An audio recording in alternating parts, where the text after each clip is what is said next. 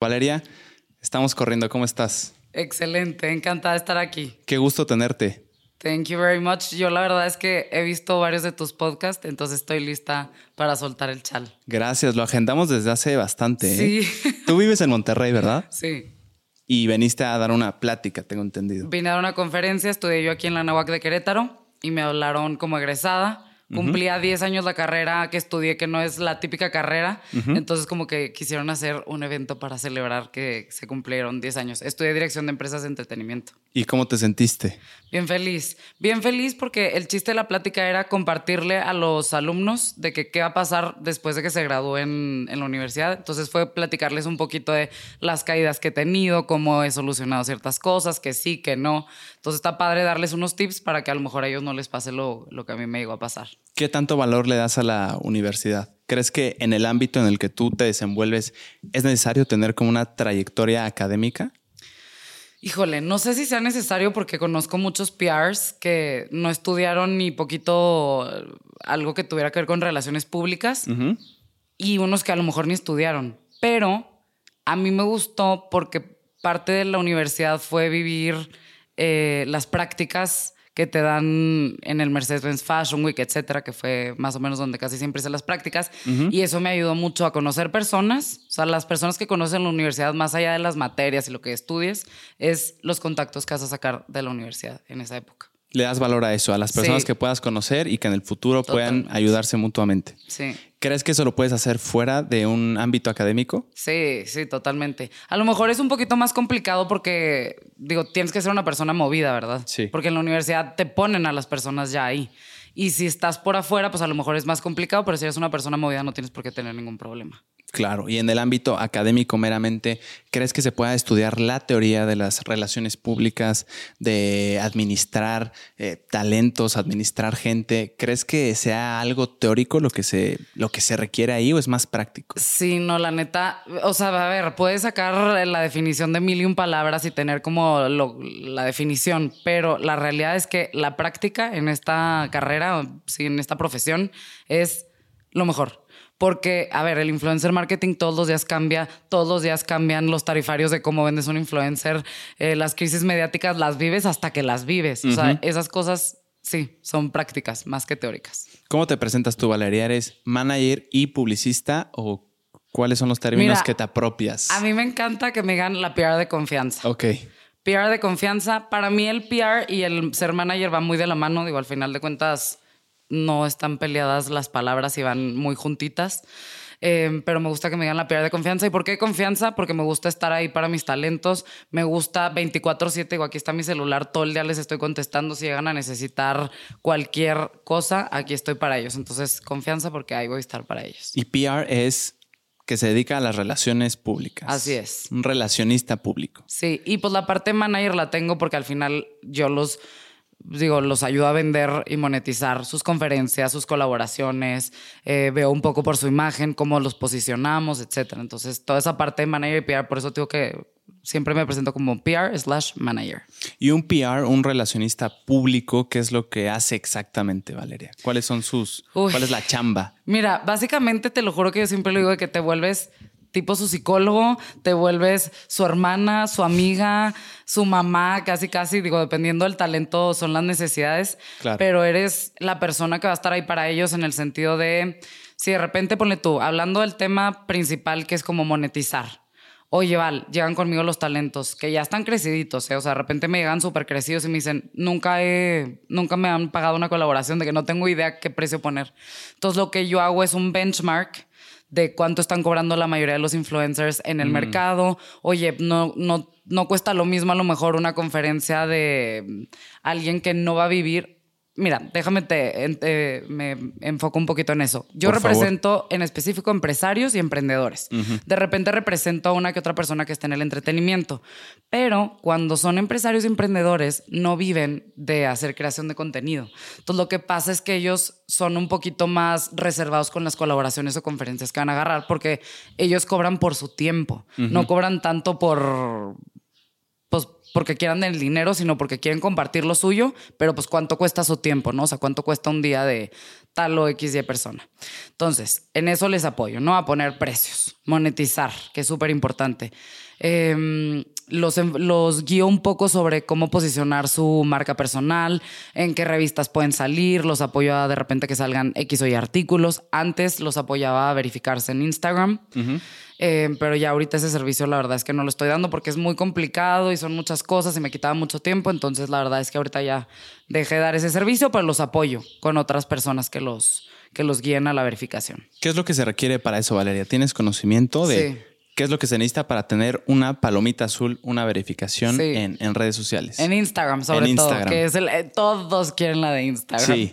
¿Qué tan complejo es? Mira, no es tan complejo, pero Instagram se va a fijar que tengas posicionamiento en medios, súper importante que tengas posicionamiento en medios en Latinoamérica y en el mundo. O sea, digo, si es en el mundo, mejor.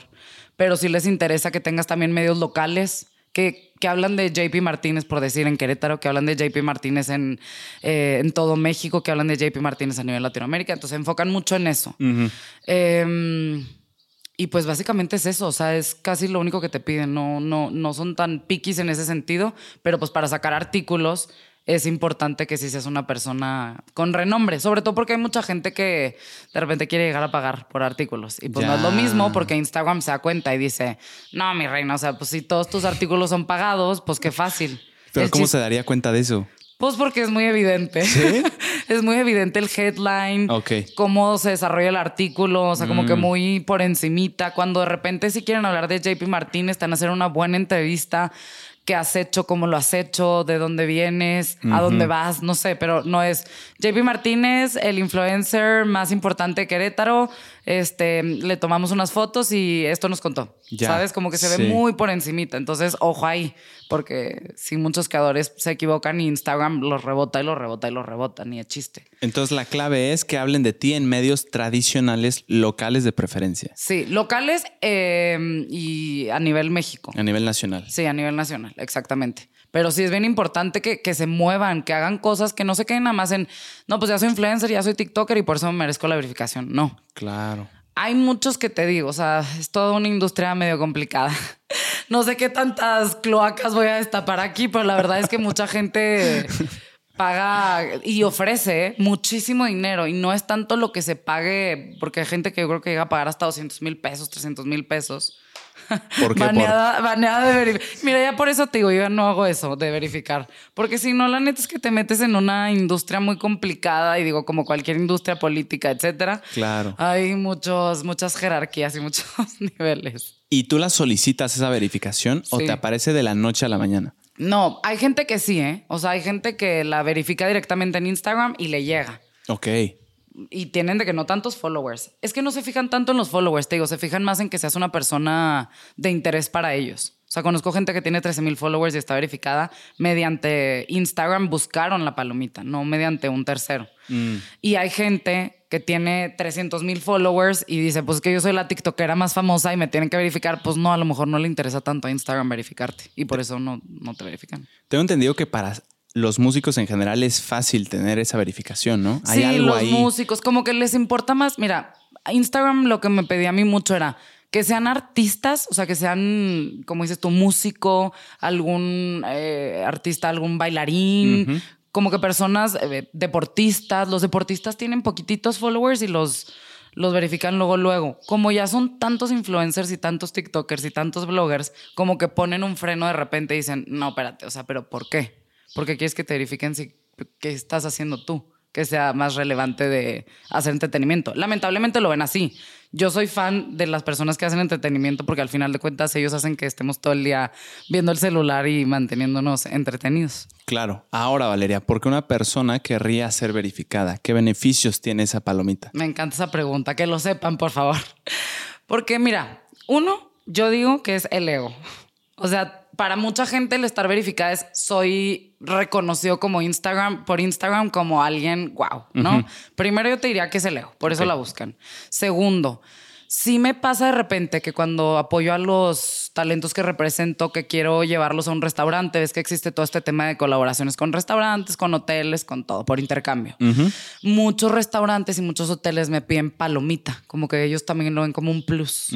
Aunque sea tipo, te digo, de que hay gente que tiene dos millones y me dicen, uy, es que si no tiene palomita, no. Y yo, ¿cómo crees? Tiene una audiencia increíble. Claro. Y no. Entonces, otra es esa, los intercambios. Y luego tres, pues digo, quieras o no, en Instagram, si te escribe un perfil verificado, se te va hasta arriba. O sea, como que Instagram en los DMs le da preferencia a un perfil verificado que a uno que no está verificado.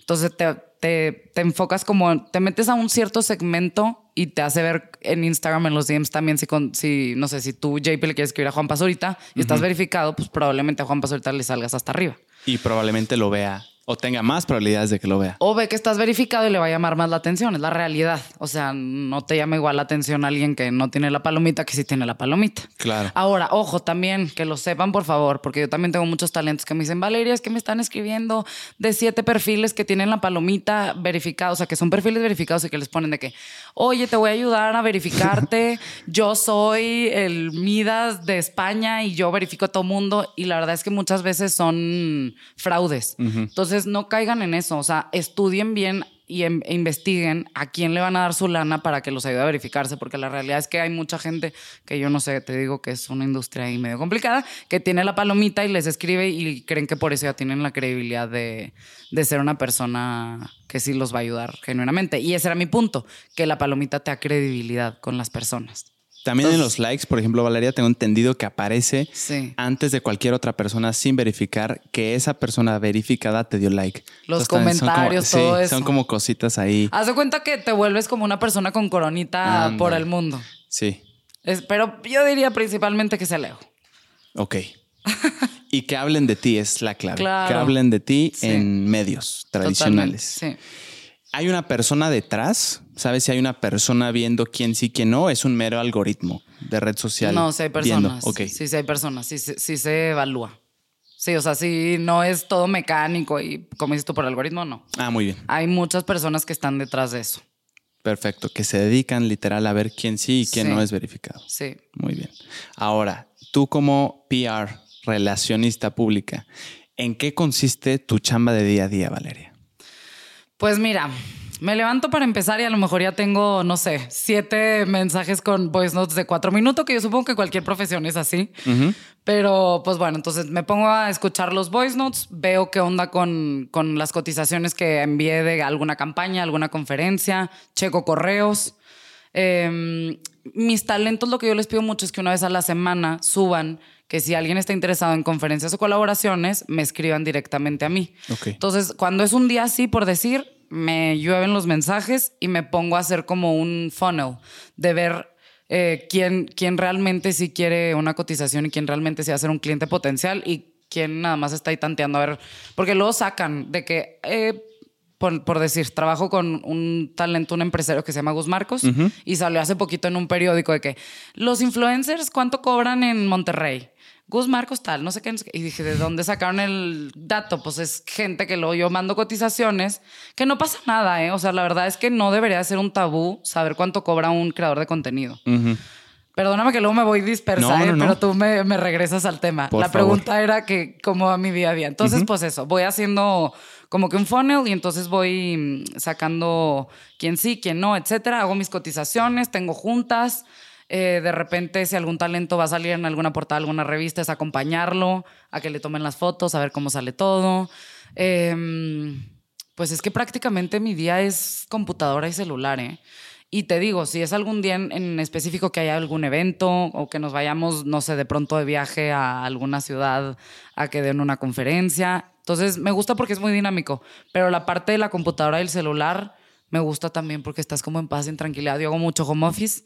Entonces, pues sí, digo, es básicamente cotizaciones, estar viendo también que suben a las redes sociales. Si tienen una campaña, híjole, eso de las campañas es estar detrás de ellos para que sí saquen el contenido en tiempo, que me manden el contenido, mandárselo a la marca para que la marca me lo apruebe. Regreso con ellos, si hay algún cambio lo, lo generan y luego regreso con la marca y luego lo publican y es ahí un ping-pong, pero está muy divertido. La verdad es que es una carrera, una profesión en la que nunca te vas a aburrir. Ok, ¿cómo gana dinero un influencer, Valeria? Pues ¿Cuál es el medio? Hay muchas maneras. Puedes monetizar tus redes sociales como tal, tipo Facebook. Es, es muy buena opción. Hasta Roberto Martínez lo ha dicho que Sí, sí. el- una de sus principales fuentes de ingreso es la monetización de Facebook. Sí. Entonces, si aprendes a monetizar Facebook, fregón, ya la hiciste. Que no muchos lo hacen, ¿eh? Luego, gente que tiene muchos followers en Facebook de que, ah, ¿cómo lo puedo monetizar? Y yo, sí. Sí, y es una chulada. Sí, Sí. ¿Tú, tú ya estás monetizando Facebook o no? sí, sí, sí. Sí, Sí, pues sí. es muy, muy Sí, generoso Facebook. Exacto, Sí. y te ayuda mucho porque entonces no necesitas que estar dependiendo de un patrocinador o de una marca que te esté dando ahí, este, sí, pues patrocinios, valga la redundancia. Claro. Y luego también existe la parte de monetizar con colaboraciones en redes sociales tipo Instagram y TikTok, de que llega una marca, digo para toda la gente que no sepa, porque a lo mejor muchos creadores que vean esto ya lo van a saber, pero a la gente le da mucha intriga de que cómo le hacen. Llega la marca y te dice, oye JP, este, soy tal marca de aceites y quiero que te grabes cocinando algo. Y hay marcas que te dan una posibilidad de hacerlo muy orgánico, de que tú platícalo. O sea, tú propones cuál es tu idea y tú dices, no, pues yo siempre desayuno hotcakes. Ah, buenísimo, pues pónselo a tus hotcakes. Pero hay marcas que dicen de que tiene que ser así, así, así, así. Entonces hay muchos influencers que se terminan, pues no sé si decir vender, pero se terminan como que prestando más a lo que la marca quiere y terminan a veces perdiendo su esencia y eso hace que la comunidad pierda credibilidad en ellos. Eso es súper importante. Digo, aquí que te lo digan en los comentarios si genuinamente han visto algún TikToker que se prestó a, a que algo que ni al caso, que no va con ellos. Claro. Y está bien padre cuando ves que alguien, todas las campañas que hace van de su mano. O ponle tú de repente a alguno que, no sé, le das- habla una marca de leche. Oigan, pues yo este, soy mm, intolerante a la lactosa, pero mi hija sí toma leche. Y a ver, mijita, ¿cómo, cómo te gustó la leche? Sí, está bien padre. Ya. Siento que esto se puede mal pensar, pero bueno, de que cómo estuvo el chocomilk. Claro. Y si estuvo buena, está padre que la hija sea quien lo diga y no el papá que mienta y diga de que, uy, me estoy echando este café que ni al caso, ¿sabes? El punto es que no se vendan, o sea, que, que sí sean auténticos con eso. Entonces, otra vertiente de la monetización es las campañas. Y luego viene, si eres aparte influencer y tienes algo que decirle al mundo, si empiezas a dar conferencias y te las empiezan a pedir, es bien padre, porque sí creo que hay muchos influencers que tienen mucho que pues muchas, mucha historia, mucho, mucho aprendizaje que dejarle a la gente. Entonces está bien padre también porque van a las conferencias y les pagan. Bueno, ahorita hay una influencer fregona de Monterrey que está en Madrid, que fue un evento de Escareta ya. Ok. La verdad, ella, yo soy su fan porque de- la contrato de repente, ahorita llegó a esa parte mía, pero me encanta porque es súper fiel y siempre encuentra la manera que con las marcas que trabaja vayan alineadas. Entonces, eso es otra cosa. Te pagan por ir a eventos, te pagan por ir a activar algún hotel, te pagan por ir a activar, no sé, algo, a lo mejor algún vuelo, marcas de, de aviones te pueden pagar también. Y pues creo que te diría que en general son esas las maneras en las que pueden monetizar. Para la gente que no está inmersa en la industria, Valeria, ¿por qué una marca, un lugar, un restaurante le pagaría a alguien por existir en su lugar? ¿Qué, qué saca de ahí? ¿Qué beneficios tiene? Sí. Pues mira, si eres una marca inteligente contrataste a un excelente influencer y tiene una buena audiencia, uno es, a ver, o sea, antes pagaban por un anuncio en la televisión y la audiencia estaba como ni tan segmentada, o sea, te podía ver una persona de nivel medio alto, de nivel medio bajo y así, y si eres un producto que necesitas enfocarte en cierto nivel, está padre porque ahorita con los influencers eso se logra la audiencia segmentada. Entonces, si contratas un buen influencer, número uno, vas a tener una persona que tiene una audiencia segmentada. Dos, te digo, si tiene buenos números, pues ya lo ven 400. De repente trabajo con un influencer que me dice, Valeria, es que me fue bien mal hoy. Me dieron 400 mil personas y yo, hombre, mi rey, si supieras de repente cuántos ven a otros influencers. Es un súper buen número. Entonces te están diciendo que 400 mil personas van a ver la historia y que el mensaje que tú quieras dar va a llegar y que con un solo clic ya puedes vender tu producto. O sea, hay muchos influencers que logran eso y se vuelve una barbaridad. O sea, te digo, esta chava que, que te menciono de Monterrey sube algo y es pan caliente, o sea, se vende rapidísimo. Y esa es una joya. Entonces, como marca, ¿por qué contratarías a un influencer? Por ese, por eso. O sea, porque puedes vender tus, tus productos que a lo mejor eh, promocionándolos en redes sociales tú solito o así te vas a tardar un poco más.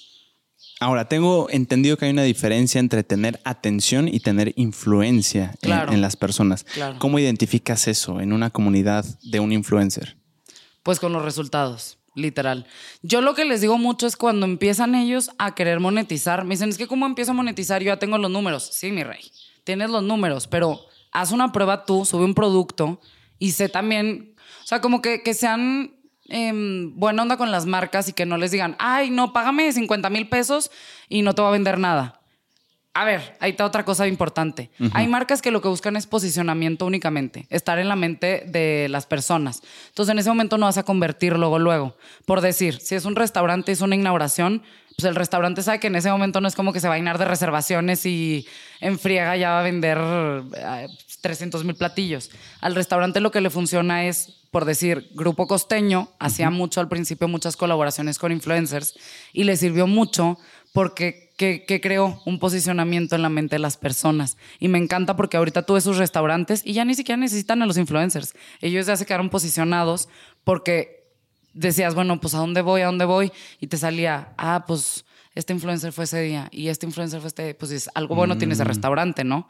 Entonces, es eso, posicionamiento en, en la mente de las personas. Y la repetición, si son de varios influencers del mismo lugar, seguro es que lo vas a tener. Y te digo, si mente. eliges a una, a una buena persona que te lleve la campaña y ella elige bien a los influencers que se van a contratar, se vuelve una locura tu, tu campaña y después empiezas, te digo, no en ese momento, pero después vas a ver cómo se cambia a números eso. Ahora, ¿qué debe considerar una marca para atraer al influencer objetivo y al mejor que, que le traiga resultados? ¿Qué es en lo que se tiene que fijar sobre él o ella?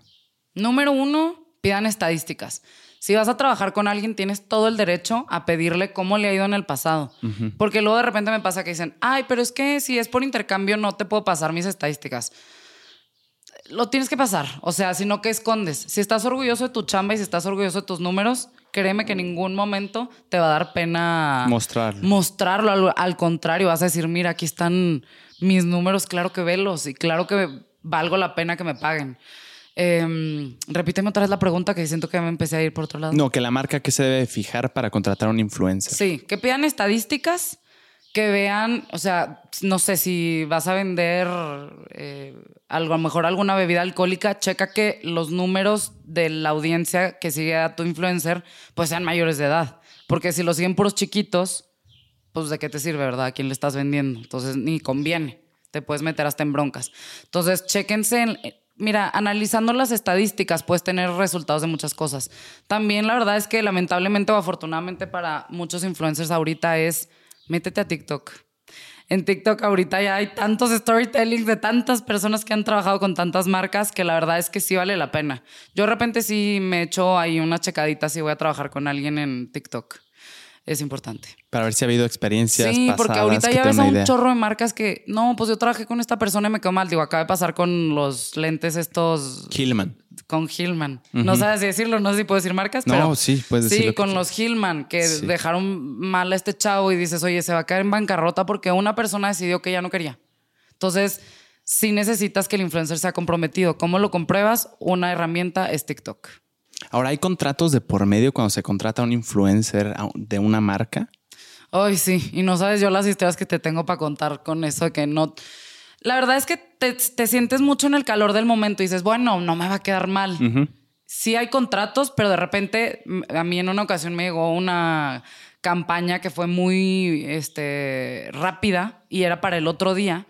Y a ver, los influencers saben que llegan campañas así. Ellos deciden si la toman o no, porque luego subí por ahí un TikTok que se hizo, no sé si tú lo llegaste Sí, a ver. sí, sí. Y me ponían de que, bueno, pero es que también, o sea, cómo los van a contratar de un día para otro, no sé qué. Ellos deciden si lo toman o no. Claro. La realidad es que pasa.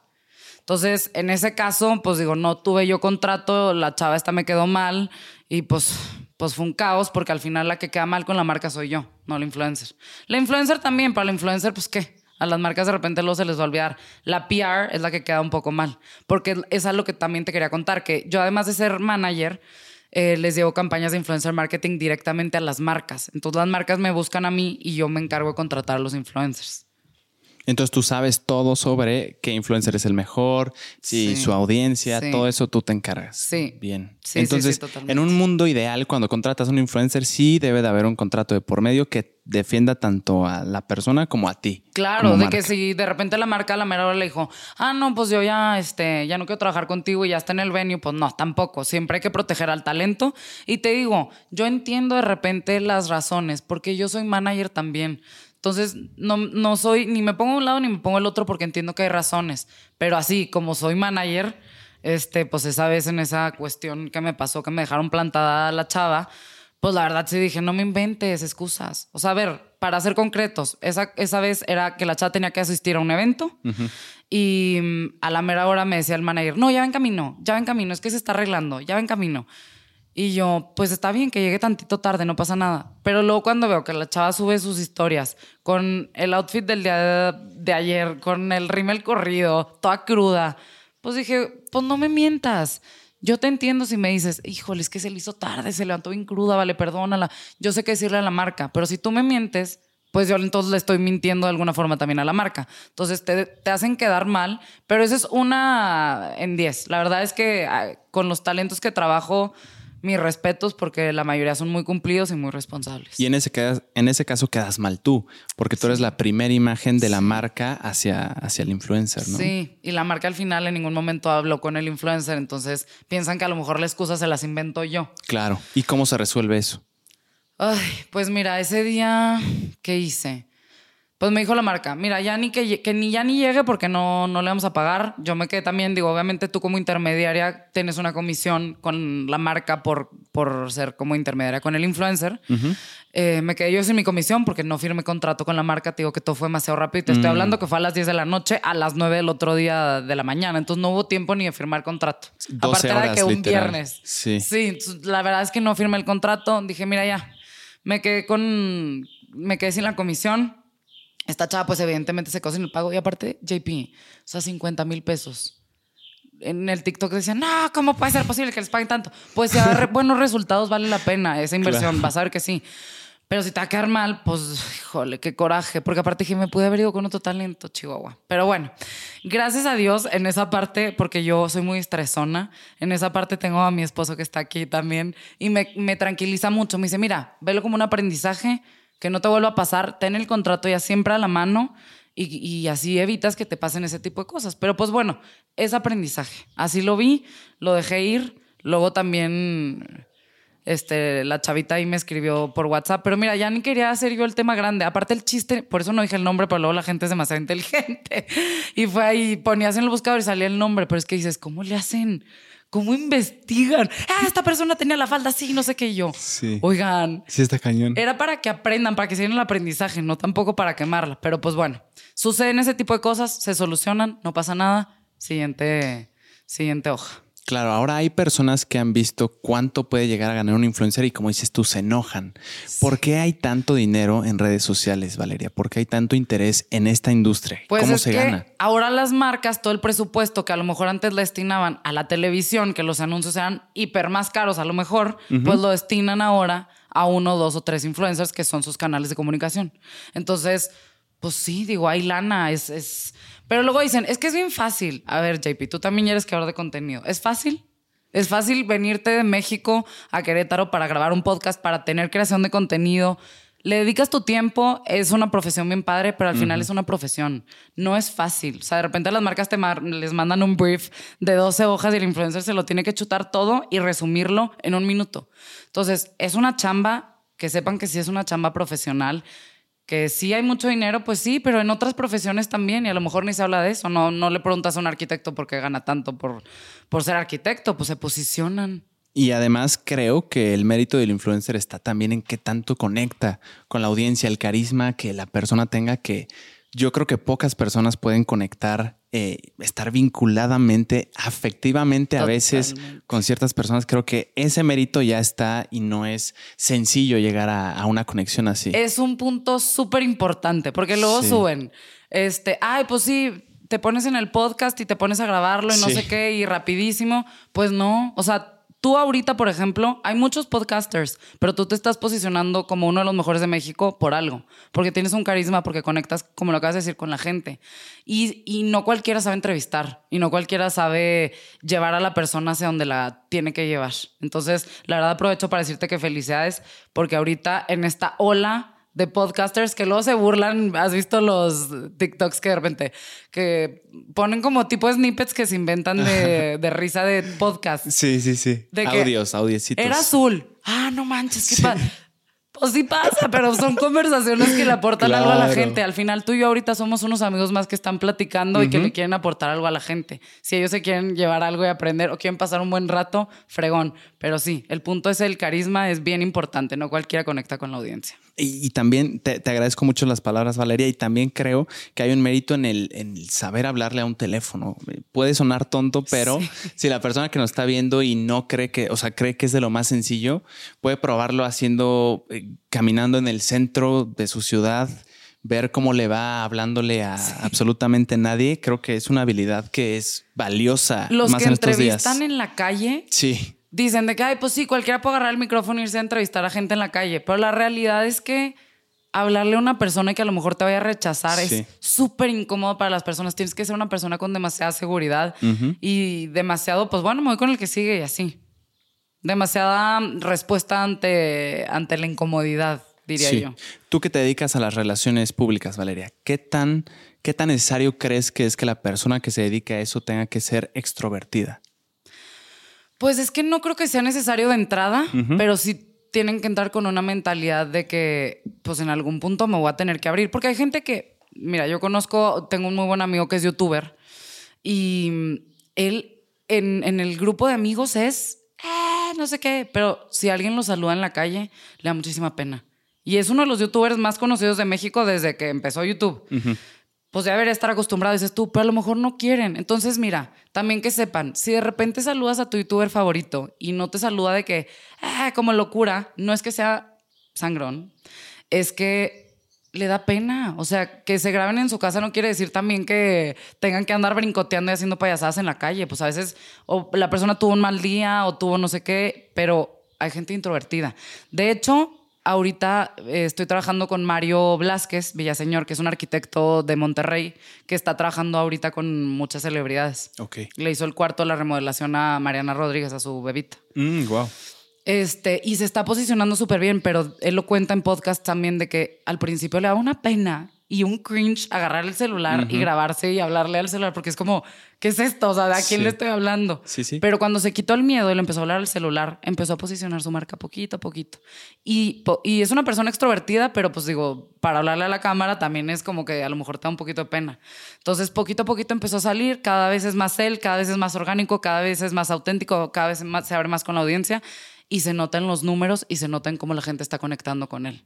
Definitivamente es una habilidad que se desarrolla, no es como que, y menos las generaciones de ahorita, no es como que nazcan eh, con eso. Probablemente en un futuro ya será mucho, mucho Sí, más no. natural. Ahorita ya hablas con chavitos de 14 años y ya son tipo, casi todos son extrovertidos. Sí, sí, sí. Ahondando un poquito más en las relaciones públicas, Valeria, eh, ¿se, se puede entender como una profesión en la que es valioso crear contactos? ¿De eso van las relaciones públicas? Uy, sí, no manches. Justo ayer en la conferencia que di en la Nahuac les decía, ahorita que están en la carrera, no subestimen nunca a su compañero al lado, nunca subestimen a su ex jefe, al que toma las fotos en algún lugar, al que recoge la basura. A mí me encanta toda esa idea porque toda- todas las personas te aportan algo y te pueden conectar con alguien. Ujú. O sea, imagínate que vives en un edificio en Nueva York donde vive Justin Bieber.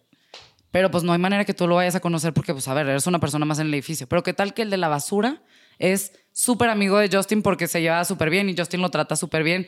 Y entonces tú eres buena onda con él y le cuentas de que, uy, es que me encantaría trabajar con él porque yo hago esto, ta, ta, ta. No sé si mi ejemplo está muy, muy loquillo, pero la verdad es que esa persona, como se ven con él, te puede conectar con él. Y es un ejemplo súper simple, pero la realidad es que cualquier persona te puede aportar algo. La teoría de, las, de los siete contactos Sí. está comprobadísima, te lo juro por mí, y a veces ni siquiera los siete, por tres o por dos. De verdad. Ayer les decía también, no tengan miedo a, a contactar a personas por Instagram.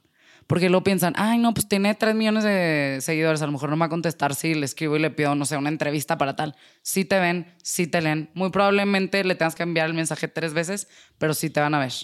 Para los que no estén muy enterados, ¿de qué va esta teoría de los siete contactos, Valeria? De que siete personas están conectadas entre sí y de alguna u otra forma puedes llegar a, la última persona que, quieres llegar. No sé si le estoy explicando bien. Tipo, yo quiero llegar, no sé, con Arturo Elias Ayub. Ok, digo, bueno, pues entonces me voy a ver quién sigue Arturo Elias Ayub que tengamos en común. Bueno, pues sigue a Mariana, mi amiga. Ok. Entonces les quedo a Mariana, le digo, oye Mariana, vi que Arturo Elias Ayub te sigue, ¿qué onda? Este, tiene su celular, me pudieras conectar con él. Híjole, no, nada más me sigue a mí, pero ¿qué crees que mi tío sí? Ah, buenísimo. Oye, ¿crees que le puedas pedir el favor a tu tío de le cuente lo que yo quiero hacer y que lo quiero entrevistar? Sí, claro que sí. Ahí van dos. Va con su tío. Y el tío, híjole, no, es que era mi socio, pero se me perdió el celular. Pero ¿sabes quién sí lo tiene, mi amigo? Ok. Entonces llega con el amigo, ya no llegaste a las siete personas, pero el amigo ya sí tenía el contacto, le dice a Arturo Elias Ayub y pum, se contactan. That's it. Entonces ya llegaste a la persona. Y te digo, siete personas se me hace a mí mucho. Yo creo que con tres o cuatro a veces, sobre todo estando a nivel nacional, puedes contactar a, a las personas. Es, es muy sencillo. ¿Te toma tiempo? Sí, pero de qué sencillo y, lo puedes lograr si lo puedes hacer. Hubo un estudio, de hecho, que hizo la compañía de Microsoft y dio con el número de que no más de 100 intermediarios te tendría que ser suficiente para llegar a cualquier persona del universo. En el estudio se dice que también eh, hubo personas en las que por alguna razón tuviste, o sea, hubo una máxima de 28, hubo mm, tuvo que haber 28 intermediarios para llegar a esa persona, pero en la media no pasaba de 7 es que ahorita ya con Instagram y con todo puedes conectar bien rápido. Nada más hay que ser buzo caperuso para encontrar quién te va a conectar. Y para mandar un buen mensaje, ¿no? Porque si nada más le dices hola y le pides un favor loquísimo, probablemente tampoco te va a hacer caso. De repente hay gente tipo que busca mis talentos que les manda un DM y les pone, hola, queremos trabajar contigo. Es el mensaje pues nos va a tomar más tiempo en lo que te contestamos, en lo que nos dices para qué, en lo que tal, en lo Manden el mensaje, yo siempre pongo en, el headline, campaña, eh, no sé, puedo decir una marca, Nestlé, campaña Nestlé. Hola, ¿cómo estás? Soy Valeria Sosa, soy PR, tengo una campaña, eh, las acciones serían estas, me encantaría tener tus precios para ver cómo le podemos hacer. En un mensaje ya le dije quién soy, lo que necesito y de qué es la campaña. Si le interesa me va a contestar y si no, pues no me va a contestar. That's it. Pero si te das mensajito por mensajito por mensajito, pues es más largo el rollo. Claro, ¿qué claves tienes ahí, Valeria, para que tu mensaje sea valioso para la otra persona? Por ejemplo, yo he notado que presto más atención en los mensajes que tienen mi nombre, o sea, que, el saludo, hola JP, porque luego hay unos genéricos que se ve que se los mandaron a 700 personas más. Además de ti, siento que la importancia no te la, no te la dan. Siento que a mí me llama mucho la atención el, el nombre. ¿Tú qué secretitos tienes ahí que usas para pues es que te digo, en Instagram, sobre todo, si vas a contactar a alguien, ves que solo te salen como las primeras 10 palabras. Sí. Eso es lo más importante. A ver, yo no soy influencer, pero gracias a Dios con los TikToks que he hecho y así me han, me han llegado influencers que quieren trabajar conmigo, que quieren que les mande campañas y así. Y ahí la verdad, justo cuando subí ese reel, ese TikTok que se hizo viral, que la verdad no hago muchos, pero cuando los he hecho como que pegan más o menos. Y me, me, ha tocado que de repente que 100, ¿cuántos eran? Como 200 mensajes de influencers, de 200 influencers de todos lados de México. Y influencers de que, que, yo quería darle la atención necesaria, pero estaba cañón. Entonces, ¿cómo, ¿cómo le hacía para ver quién sí, o sea, a quién le contestaba más rápido, a quién no, a quién, por las palabras que ponían? De que, oye, vi tu TikTok, ya sabía yo que venían del TikTok, oye, vi tu TikTok y me salió, yo vi tu TikTok y decía, ah, bueno, vienen del TikTok, vamos a contestarle rápido. Entonces, que aprovechen esas 10 palabritas que salen para llamar la atención de la persona. Es como hacer un pitch a un empresario. Agarra eso como tu pitch de 10 palabritas y llama la atención de ellos en ese momento. Tal cual. Mm, ¿Qué otras ideas? Pues que me enfoco yo mucho en Instagram, como que en las redes sociales que, pues porque en un correo también, digo, importantísimo. Si vas a enviar un correo porque quieres contratar a alguien, ponen el headline un buen título, no. Me acaba de llegar hace poquito que querían contratar a uno de los talentos para un juego estos que están saliendo ahora en TikTok, que como que anuncian muchos juegos de celular. Ah, como si hay uno que se llama Coin Master, que me sale muchísimo eso. Oye, yo no sé con, qué presupuesto, pero contrataron a todos. Está Eugenio Derbez, sí, está cañón ese. Sí, sí, sí lo vi. Y digo, no ese es el que me buscó, pero, pero me ponen en el título, ayuda, queremos trabajar con ustedes. Y yo, o sea, pues sí, sí lo abro, pero pues mira, si llamo mi atención, pues sí lo abrí. Digo, yo abro todos los correos. yo, yo no me saturo. Yo voy limpiando, limpiando, limpiando. Pero a lo mejor alguien que está saturado de correos, pues probablemente no le voy a picar en el de ayuda, quiero trabajar contigo. En términos abstractos, alguna vez leí que un empresario importante de Estados Unidos lo único que pedía era que en su mensaje no pasaran de cierto número de párrafos y que en ese mensaje hubiera todo lo que necesitaba para responder eh, eficientemente. O sea, no, no tener que hacer como preguntas de seguimiento que podrías evitar. Sí, sí, cuando alguien me pide una cotización, me encanta cuando son, te digo, objetivos, tipo como lo que yo mando, de que esto, esto, esto, necesitamos tantas acciones, esta es la fecha. Mira, muchas también marcas lo que hacen es que se, no dicen cuánto tienen de presupuesto. Okay. Si el influencer va a trabajar contigo y tú le vas a pagar tres pesos y él quiere los tres pesos, los va a agarrar. Mm. O sea, lo que voy es, dile desde el principio, tengo 50 mil pesos. Él sabe si, la agarra o no y así no pierde nadie el tiempo.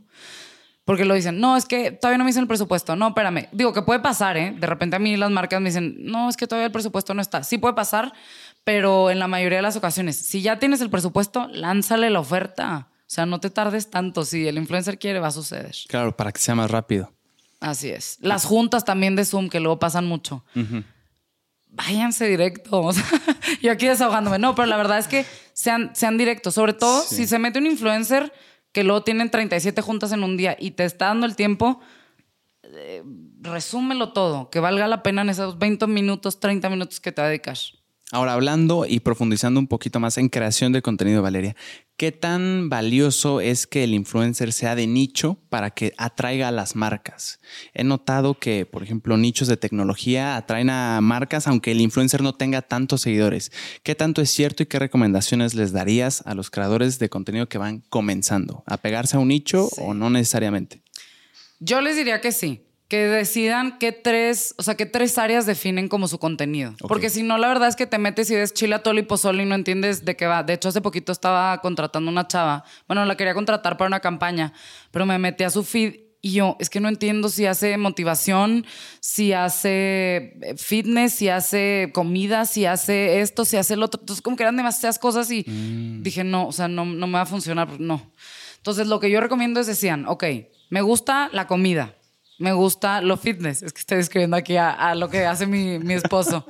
le, encanta la comida. La gente le dice, pero ¿cómo puede ser fitness y te encantan las hamburguesas? Pues porque hay un balance en la vida. Claro. Entonces, hace fitness, hace comida y hace también mensajes medio de motivación. Porque el fitness con la motivación pues va de la mano porque la necesitas. Claro. Entonces, eso es lo que me encanta, que encuentres tres vertientes cuatro ya sí te estás viendo muy generoso, pero ya te la estás bañando. Mejor tres. Que encuentren sus tres vertientes y súper importante también mensaje para las marcas. Subestiman de repente mucho a los microinfluencers y yo que los contrato tanto, me encanta trabajar con microinfluencers porque son, uno, súper agradecidos.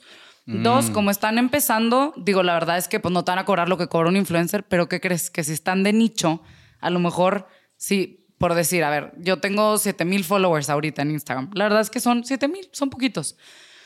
Pero en esos 7000 te puedo asegurar que de esos 7000 están bien segmentadas las personas que me siguen porque saben cuál es mi tipo de contenido, de qué voy a hablar, por qué estoy hablando de tal. Y entonces a las marcas de repente ya me contratan a mí. De repente por intercambio, de repente sí me pagan pero la verdad te puedo asegurar que sí les funciona cuando, cuando subo algo, porque uno, lo estoy subiendo porque genuinamente me nace el corazón. Dos, está bien enfocado lo que estoy hablando. O sea, yo, yo trabajo con muchas marcas de, ahorita me estoy mudando de casa, entonces de repente nos hablan marcas de persianas, de tal, de tal, de tal, y subo mi, mi lifestyle. O sea, que también una vertiente de, tu, de tus tres vertientes sea lifestyle. Ese es muy... Mm, muy amigable. Muchas marcas te pueden contratar por tu lifestyle, porque a ver, ¿qué hace JP en un día normal? Pues a lo mejor desayuna, te digo, una, una marca de aceites. Órale, ya llevas tu primera marca. Después, mm. ¿qué hace JP? Pues va al gimnasio. A lo mejor una marca de gimnasio quiere trabajar en, intercambio contigo. Claro. ¿Qué hace JP en la tarde? Pues va a un restaurante y se echa un drink. Ah, pues a lo mejor una Pearl Spritz te quiere contratar. Y en la noche, no, pues lee. Pues, no sé, a lo mejor un Kindle te quiere contratar. Entonces, el lifestyle es muy amigable, que sea una vertiente. Exactamente. Ok. Entonces, que elijan sus tres vertientes y les digo, no subestimen a los microinfluencers. Cuando son de nicho, son mejores. Ahora, un formato puede ser un nicho. El nicho de podcast, el nicho de, eh, ¿qué más sería? Un formato de videoblog, eh, el nicho de em, sketches de comedia. ¿Eso Sí. se le consideraría un nicho o no necesariamente? Sí podría ser, pero a ver, ponle tú, el caso de Luisito Comunica se me viene ahorita a la mente. Él hace viajes en la mayoría y de repente se graba probando, no sé, de que las 10 papitas de México a ver cuáles me gustan más. Claro. Pero, pero está enfocado en cierto segmento, o sea, o viajes o comida o lifestyle. Que yo sé que a lo mejor lifestyle no podría ser un nicho, o sea, mucha gente dirá, pero pues, ¿cómo podría ser lifestyle un nicho? Pero te digo, si, si está bien segmentado, o sea, si tú eliges bien cómo es tu estilo de vida, o sea, si está bien definido cuál es tu estilo de vida, ahí está. O sea, entonces te digo, pues podcast, pues sí, pero ¿de qué habla en su podcast? Tipo Jordi Rosado. No, pues va a hablar de la vida de las personas. Ese es su, su enfoque, hablar de la vida de las personas y entonces sí los hace llorar al final. sí, claro. Y está bien definido lo que hace. Tú también. Sí. O sea, tú platicas con personas de diferentes profesiones. Sí. ¿Verdad? Entonces es eso. Digo, ahorita tú en tu podcast podrás tener patrocinadores de mil y un segmentos porque se presta para, para eso tu podcast. Ok. Ahora, desventajas de tener patrocinadores de lo que sea, Valeria. ¿Cuáles encuentras? Te limita la creatividad, ya no puedes hablar de lo que quieras, no lo puedes decir como tú lo dirías. Sí. ¿Existe o no? Ay, pues mira, yo creo, en el caso tuyo, tú subes tus episodios a YouTube. Sí, a todos lugares. En este caso, tipo, ahorita eh, me imagino que tú no es como que si, si dicen maldiciones en tu podcast, pues ya no se monetizó. No, sí. ¿Sí, sí, te deja? Sí. Ah, no sabía. O sea, Yo me tendrías quedé que- en, en la época en la que te tachaban la No, monetización por eh, eso. Hasta ahorita no me ha pasado nunca, Ah, fregón. pero supongo que, que es cuando se habla de algo muy... Específico. Sí, Sí, algo un tema muy, muy. Y le das y lo profundizas mucho. Como se habla de tanto, siento que no hay mucho espacio para profundizar en algo que sea tremendamente sensible. Sí, sí, sí, sí, sí, totalmente. Pero bueno, ahí el beneficio que yo vería es si YouTube te llega a tachar la monetización por hablar de cierto X tema, está padre si tienes un buen patrocinio, que entonces, tipo, te sale la cenefita, ¿no? De mm, eh, las galletas tal. Ujú. Y entonces ya te están ellos pagando por el patrocinio. Ya no necesitas depender de si YouTube algún día va a decidir eh, que JP ya no monetice o que sí monetice. Claro. Entonces, si te encuentras un buen patrocinio, sí vale la pena eh, encontrarlo. Si te vas a encontrar una marca que te va a poner mil limitaciones, no hables de este tema, no toques eh, ese tema que acaba de pasar porque ta, ta, ta. Pues qué flojera, porque al final de cuentas, ¿qué está pasando? Te están censurando. Y a quien censuran no es auténtico. Y si no eres auténtico, no conectas con tu audiencia. Claro. Ahora, como hablábamos antes, todos hemos visto en TikTok algún anuncio de un TikToker, de un influencer, que se ve que él no lo quería decir así. ¿Por qué pasa eso y qué recomendaciones les darías a esas personas para que elijan sus patrocinios? Porque las marcas, y es que ahí te va, cuando hablamos de marcas, hablamos como que lo piensas como, ah, no es una persona, pero al final de cuentas somos personas las que estamos detrás de las marcas. Las personas de repente son muy cuadradas, de que, no, no hagas esto, no digas esto, no sé qué. Denles la oportunidad a los influencers de proponer. Si ellos conocen a su audiencia, saben lo que va a funcionar. Entonces, ¿qué pasa? Que les ponen muchas trabas y el influencer, pues digo, pues es una chamba y de repente quieren la lana, pues dicen, bueno, pues ya lo voy a hacer así. Pero yo les recomendaría que, que los dejen ir y van a ver que van a llegar marcas que sí van a conectar con ustedes realmente y, y que, y que va a valer la pena para ti para tu audiencia. Que al final de cuentas, ¿quién hace un influencer? La gente. La gente. Entonces, si, si la gente empieza a ver que te estás vendiendo, pues ya no te van a querer tanto. Claro. Ahora, ¿qué tanto poder de negociación tiene el TikToker, el influencer, en ese caso con la marca? Porque hay un dicho, no sé si sea cierto o no, pero es que dice el que paga manda. Entonces, ¿qué, qué tanto tú le puedes negociar? ¿Qué tanto poder de negociación tienes con la persona de la marca si en realidad solo estás prestando un servicio? ¿Qué te hace pensar que no le puedes decir, oye, no lo voy a decir así, oye, no voy a hablar de esto que me estás pidiendo? Ahí yo creo que aplica la de la ley de la supervivencia. Si tú estás en modo superviviente y dices, híjole, es que ya me gasté todo el dinero que tenía, la renta, esto, esto, entonces te va a llegar cualquier campaña, la tienes que agarrar. Ya. Porque necesitas sobrevivir. Claro. Ahora, si tú estás bien administrado financieramente, si tienes bien tu dinero y todo lo que sea ¿no? En la vida de dinero económico. Dinero económico, me lo en, en, el tema de la economía, ¿estás bien? Si te llega una marca y tú estás seguro de lo que vales y de lo que mereces y de lo que quieres proyectar a tu audiencia, vas a negociar. Bien. De verdad, que no tengan miedo a negociar. Sobre todo también porque a veces las marcas, al final es una negociación. Al final a lo mejor tienen, no sé, 30 mil pesos y te dicen, tengo cinco. Negociale. Negociale. Si no los tienen, no te los va a dar. Y ya, ahí quedó. Pero tú negociaste, no te quedaste con esa intriga. A mí me gusta, a mí me negocian, obviamente. Yo estoy lista para negociar con los influencers siempre.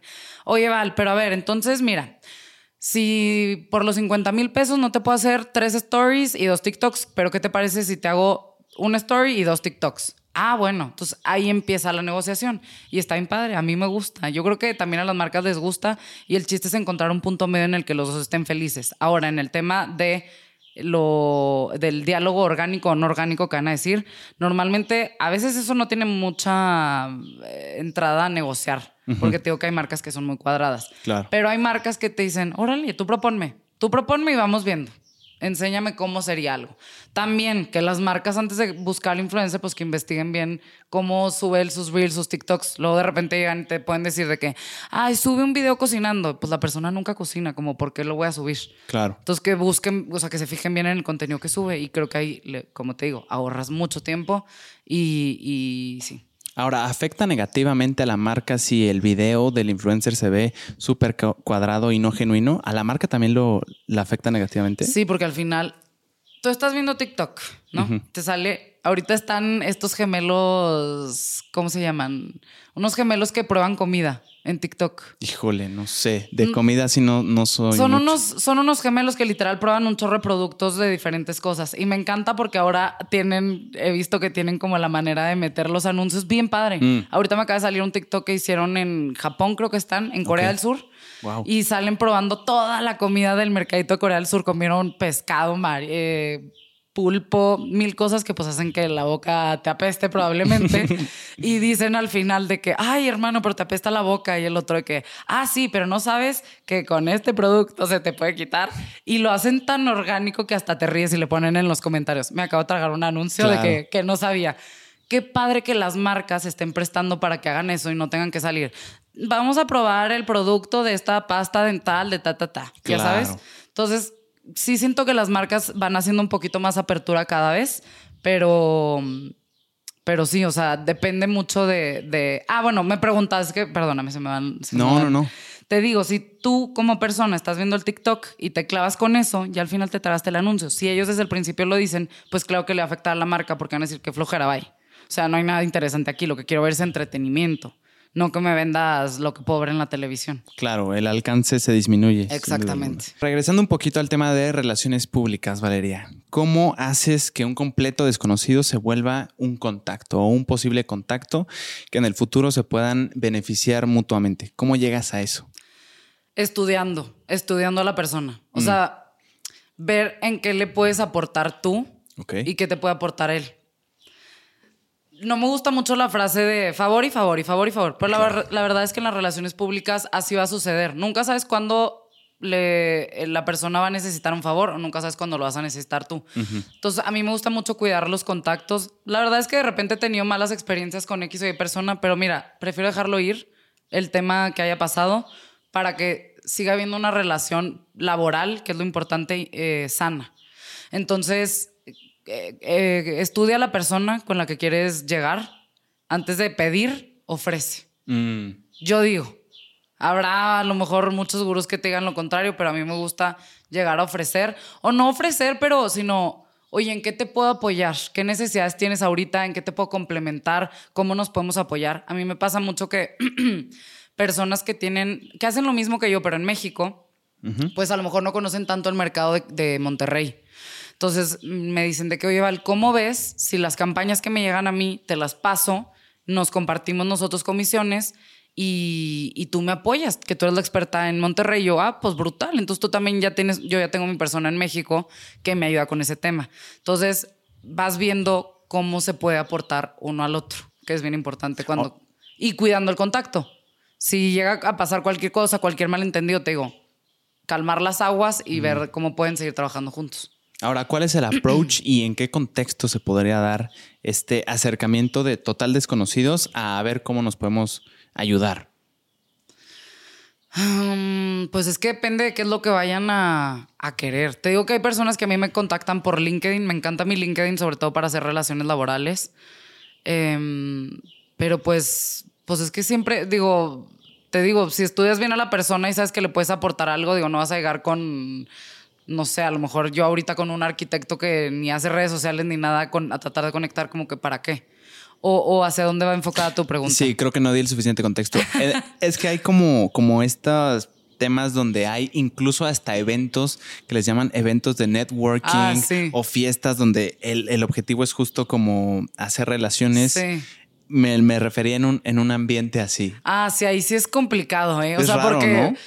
Pues es que es como ligar. Yo le decía a Luis, mi esposo, cuando hemos ido a eventos de networking, de que están, están eh, como ligar. Hay gente muy segura, ¿eh? ¿eh? Que llega y, oye, ¿ustedes qué onda? ¿Qué hacen aquí? Ah, no, pues yo hago esto. Ah, no, pues yo hago tal. Él es así, es, él, él, él es más platicador en ese sentido. Yo batallo más. Te voy a decir sobre todo porque, digo, siendo una mujer y estando en una relación también, a mí no me encanta. Mm. Luego los hombres también lo siento que lo pueden llegar a mal pensar, no sabes, pero cuando ves que la persona tiene las intenciones correctas, se presta. O sea, cuando digo, no sé si a ti te pasa que lees a la persona, como que antes de acercarte, lees más o menos cómo puede llegar a ser la persona. Ok. Entonces, en ese tipo de casos, sí, pues llegamos y nos acercamos y platicas y el otro, o de repente hay mesas que son como comunales. Ahí sí es padre, pues empezarle a sacar plática a los demás. Es un poco complicado, ¿eh? O sea, la verdad, no te voy a mentir que para mí es de que, ay, súper fácil, déjame ir al evento de networking a, hacer contactos. Pero si ves a una persona que conoces, a lo mejor acercarte con esa persona y si está con un grupito de, de otras personas, les preguntas, oigan, ¿y ustedes qué hacen? Y ahí empiezas a platicar, no llegues y te quedes callado esperando que te saquen la plática a ti. Claro. Ahorita tocabas el tema de LinkedIn. No sé tú, pero yo creo, al menos en mi contexto, creo que está muy em, infravalorado. No se le da eh, el, el, respeto, el valor que merece. ¿Qué tan valioso percibes que es LinkedIn para hacer relaciones? ¿Funciona o es una red social más? No, sí funciona. A mí no sabes lo que me ha funcionado. Digo, los trabajos que tuve antes de, de poner mi agencia, los saqué de LinkedIn, los contactos. O sea, me puse literal a buscar el nombre de la agencia y quién, estaba ahí. Y entonces me fui al, correo y entonces te vas de aquí. O sea, puedes sacar mucha información muy valiosa de LinkedIn. Y ahorita, de hecho, hay, no sé si llamarle influencers, pero pues sí, influencers que están ya en LinkedIn y que las marcas les pagan por hablar de ellos en LinkedIn. Porque en LinkedIn es otro rollo. O sea, hay un eh, influencer que está dedicado a las finanzas en Monterrey y él sube muchos artículos a LinkedIn y mucha gente lo sigue. O sea, tiene una audiencia gigantesca en LinkedIn. Entonces las marcas, en vez de poner el ojo en el influencer para que lo suba en Instagram, pues le dicen mejor súbenos en LinkedIn, pues ahí está nuestro target. Claro. Entonces sí, sí, sí es bien importante tenerlo eh, bien armadito. Y además, ponle tú, si ahorita yo busco JP Martínez y estás en LinkedIn, probablemente sean las primeras opciones que me salga. Entonces, si me interesa saber cómo es, cómo ha sido tu trayectoria, pues rápido lo saco de ahí. No me tengo que ir a buscarte reel por reel en, qué, en qué episodio hablaste de lo que has hecho en tu vida. Mm, profesionalmente. Claro. ¿Qué tipo de audiencia es la que está en LinkedIn? ¿Son profesionistas como tal y personas eh, mayores de edad, no? O sea, no son niños, pues. Sí, pues no, niños no. Pero yo creo que si hay mucha gente ahorita, yo tengo 26, yo creo que si hay mucha gente ahorita 26, 25, 24 para arriba que, que ya están trabajando o que quieren trabajar y gente que pues ya es profesionista. Al final de cuentas, yo creo que si algo puedes destacar de LinkedIn es que está gente que ya trabajó o que quiere trabajar. Entonces, eso es como lo que van a tener en común todos. Que si no están buscando el trabajo, te lo van a ofrecer, o que si ya tienen el trabajo, te quieren como contar qué es lo que están haciendo, qué nuevos logros tuvieron en el trabajo, mm. hacia qué puesto ascendieron. Es como es como para darte palmaditas en el hombro con tus amigos de que qué padre y ahora qué logro tuviste profesionalmente hablando. Es como un medallero. Ándale. Totalmente, así lo veo yo. Es como las, las, verificaciones de Instagram, la palomita azul, acá son los nuevos logros que vas teniendo. Y comparte, no, pues ahora en mi trabajo conocí a este, esta persona que de tal renombre o al presidente, conecté con tal y ya sabes, sí. Medallero totalmente. Es que no me deja de sorprender. Hay muchas personas que he conocido últimamente que me dicen que sus trabajos los han conseguido de LinkedIn. Incluso, y más sorprendente para mí, una amiga de la universidad, a su papá lo robaron de empresa gracias a, LinkedIn. O sea, está, está tremendo el valor y el uso que, tiene, ¿no? Sí, sí, totalmente. Y, que lo tengan actualizado. Porque mucha gente me dice, uy, no, pues ahí yo lo tengo aventado, ni lo pelo. Pero ahí algún día dice mi perfil. No, actualízalo actualízalo, porque te lo juro que así me han llegado las personas que han querido hacer networking conmigo. Y la verdad es que, pues digo, es muy amigable porque no tienes lluvia de DMs como en Instagram de repente. Entonces te llega acá más calmadito y tienes más tiempo de dedicarles este, el espacio a la persona para platicar. Ahora, preguntas específicas. ¿Tienen que seguir mutuamente las personas para tener una vía de contacto?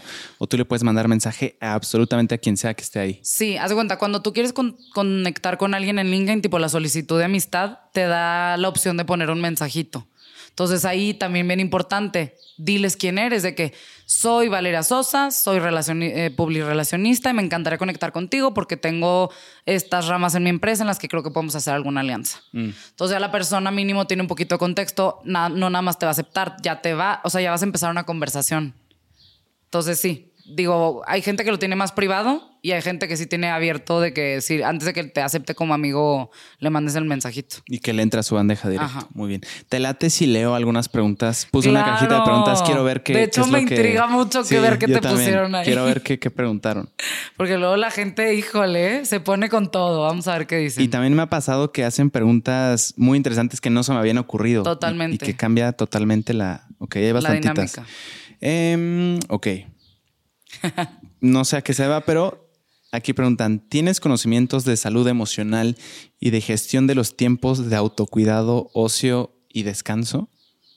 No sé exactamente. Yo creo que a lo mejor va porque a lo mejor es una profesión ¿Será? de 24-7, ¿no? Yo creo que a lo mejor es por eso. Porque Sí, la verdad, ponle tú, con eso que siempre les digo que 24-7, últimamente lo he querido cambiar a 22-6. Ok. Porque si de repente, o sea, digo, a ver, estando en la luna de miel, por más que te quieras desconectar, que no me quería desconectar, pero pues dices mínimo un ratito, pero la verdad es que es todo el tiempo, o sea, y creo que es como en cualquier chamba también, o sea, no, no quiero decir que aquí hay pobres de nosotros, no, pero sí puede suceder que te necesiten en, más momentos. Porque, ponle tú, de repente, con todos los, tengo ahorita como siete, ocho talentos que represento exclusivamente. Y de repente uno quiere eh, que conteste unas cotizaciones y de repente uno requiere de un intercambio con un hotel o de repente uno requiere un intercambio eh, con un salón de eventos para hacer eh, un, un evento o de repente un intercambio con un restaurante y entonces de repente estás en sábado y quieren ir a comer a un restaurante y pues digo, estoy ahí para ellos. Digo, al final es algo de lo que les ofrezco yo como mis servicios el estar ahí. Pero sí creo que es importante en cualquier trabajo que estés que cuides tu salud emocional y que también seas, eh, que lo transmitas con tu cliente. Yo, híjole, de repente dices, las excusas, hay muchas excusas, que te duele la cabeza, que esto, que el otro.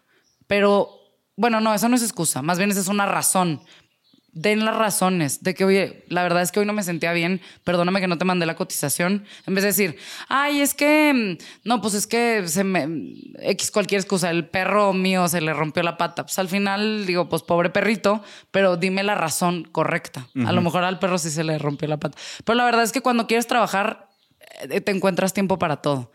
Encuentra un balance y nada más di, no a las excusas en la chamba, pero sí, sí da la razón correcta. Y creo que la salud mental siempre es prioridad. Entonces un cliente te dice, oye, ayer tuve un burnout, pues no pasa nada, nada más por favor y este mochate. Hoy con el con la chamba, ¿sabes? ¿Cómo funcionan? Ahorita hablabas de eso, Valeria. ¿Cómo funcionan los intercambios entre restaurantes, por ejemplo, e influencers?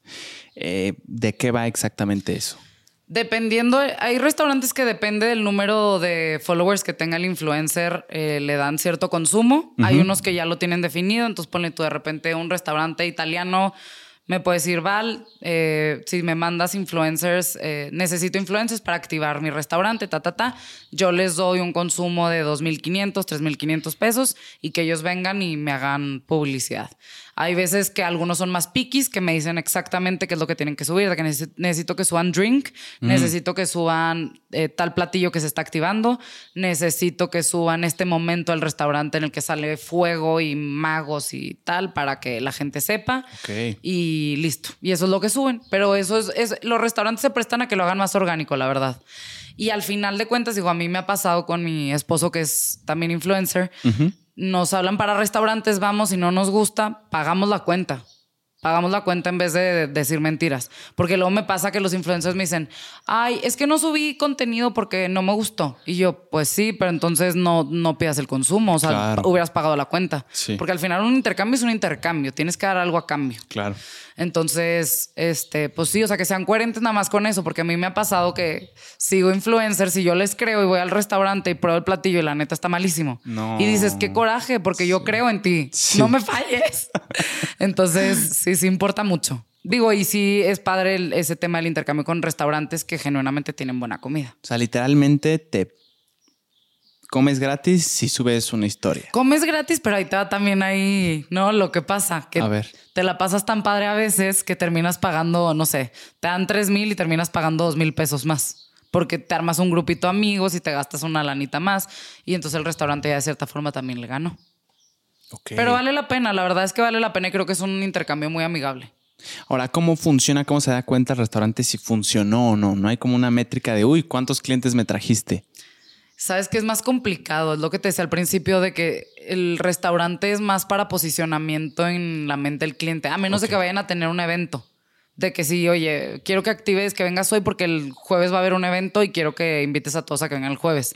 Ahí sí lo pueden medir y normalmente hacen links personalizados para cada influencer. Entonces, toda la gente que se mete a reservación con el link del influencer, pues se va a reflejar en el restaurante y van a saber de quién fue. Dirección a quién exactamente. Exactamente, que eso es bien importante. Si van a hacer una campaña, un producto en específico, háganle un link personalizado al influencer para que sepan cuál es el porcentaje de ventas. También he oído que hay marcas de productos específicamente que hacen como un código de descuento y se manejan en vez de un pago por lo que hiciste, un pago de porcentaje por cuántas personas trajiste tú. Rara vez, pero fíjate que rara vez los influencers quieren colaborar ahorita así. Antes era casi que la manera en la que se les pagaba, pero ahorita ya quieren el dinero seguro. Listo y seguro, exactamente. Me parece sano el de porcentaje, ¿no? ¿Qué opinas? Sí, está padre, porque es lo que te digo. Si no tienes nada que esconder y sabes lo que, lo que es para ti, o sea, cómo, cómo mueves tú los números, o sea, cómo, cómo conectas con tu audiencia y cómo lo conviertes, pues dices, pues bruto. A lo mejor yo si fuera influencer diría, pues bueno, págame de los 50 mil que yo cobro normalmente, págame, no sé, 30 y que el otro porcentaje sea en base a, a las conversiones que yo generé. Y a lo mejor hasta te terminan pagando más. Claro. Porque ya conoces cómo te va. Ah, Sí.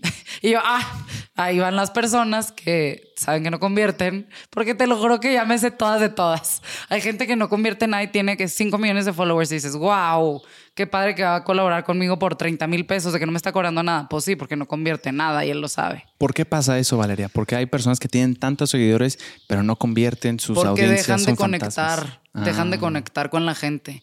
Y entonces no es lo mismo la manera en la que conectas en un reel que conectas en una story. Yo diría que si quieren convertir a venta directa, es Story. Story, contrátales el set de Story, porque eso lo están viendo en tiempo real y es, puedes poner el link, digo, hasta la fecha creo que no se puede poner en un reel un link en el que le puedas picar. De repente las marcas me piden que pongan un link y no pica. O sea, se pone como texto. Entonces, pues ahí, ¿qué vas a convertir? Claro. A menos de que sea un producto tipo, no sé, los de TikTok que de repente suben reviews de mm, cosas de Amazon. Sí eso sí se vuelve una locura. Y no ponen el link, pero ves el producto muy específico. Sí, Y luego hasta lo buscas, literal. Exactamente, y te vas de ahí a Amazon. Pero si tú quieres que se vayan a tu página en específico, está más complicado. Tiene que haber un link de por medio. Sí. Ahora, en el tema de los managers, Valeria, ¿cómo ganan dinero? ¿Cómo, mm, ¿Cuál es el modo de, que en, el que un manager gana? ¿Gana por algo fijo? ¿Gana por un porcentaje? ¿Cómo se maneja eso? Mira, hay muchos tipos de managers. Hay algunos que lo que te piden es un fee mensual, de que no sé, págame 5 mil pesos mensuales y más las comisiones de lo que yo te genere y lo que te llegue a ti. Ahí te va. Eh, yo lo que hago es cobro un porcentaje de si le llega, haz cuenta, a ti, JP Martínez, te buscó Nestlé directamente a ti, te digo a tu Instagram, ahí yo te cobro un 20%. O sea, yo por administrarte todo, por llevarte toda la gestión de la campaña, por darle seguimiento al contenido contigo, todo lo que implica facturación, todo. Ahí yo te cobro un 20% porque a ti te llegó directamente. Ok.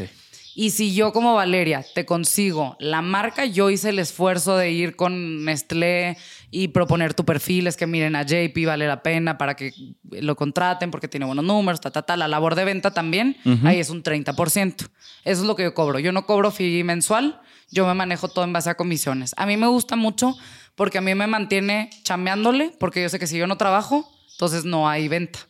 O sea, no, no se vende. Luego dicen, ay, pues si ya le digo la marca, sí, pero no, no porque lo haya buscado la marca se va a vender solito. Claro. Entonces necesitas negociar con el cliente, tener, ay, no sabes la cantidad de juntas que tengo de repente para una campaña.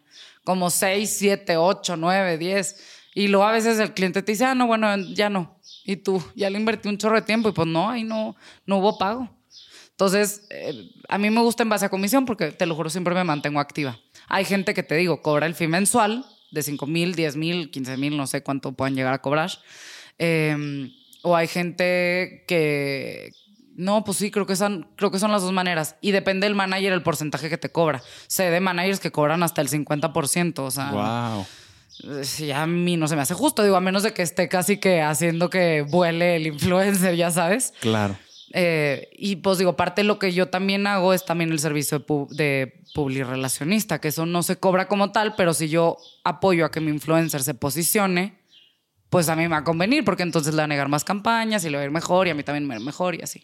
Ahora, ha habido muchos casos en los que youtubers em, son estafados por el manager. ¿Cómo es que sucede esto, Valeria? ¿Qué es en lo que no prestaron atención? o qué tan fácil es que se preste a a esto, el tema del dinero. ¿Cómo se llama esta palabra? Es que no quiero decir, pues sí, digo ignorancia.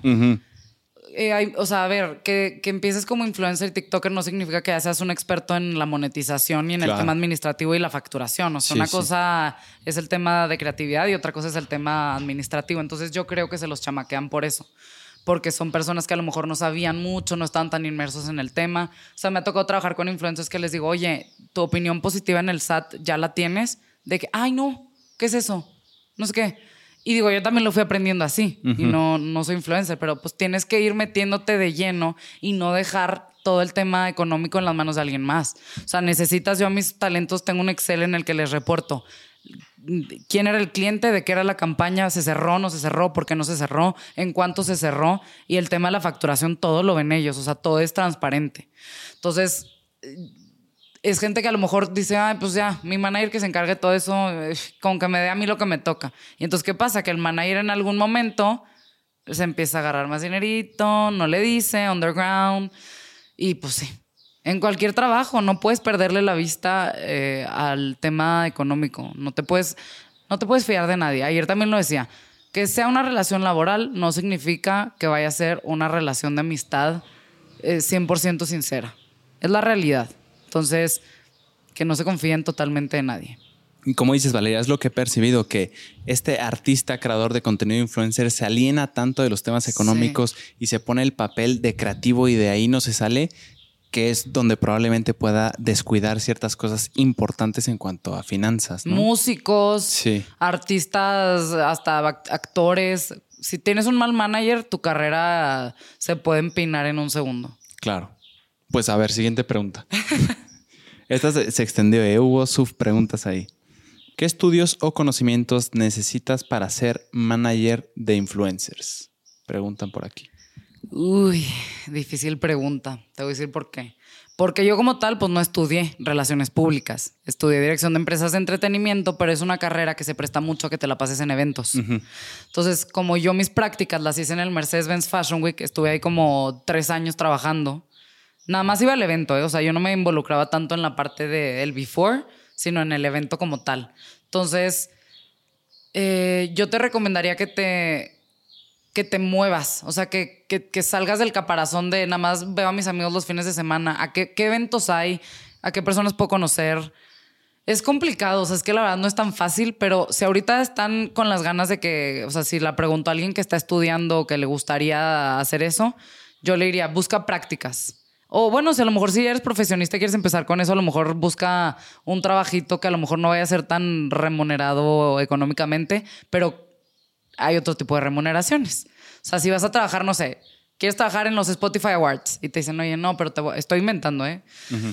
Te voy a pagar, nada más tengo 1500 pesos, pero vas a estar donde van a estar todas las personas, managers de los artistas y los artistas y así. Oye, pues bruto, ni modo, dame los 1500 pesos y voy y voy a conocer a todos estos. ¿Y qué me va a dar eso en un futuro? Más chamba.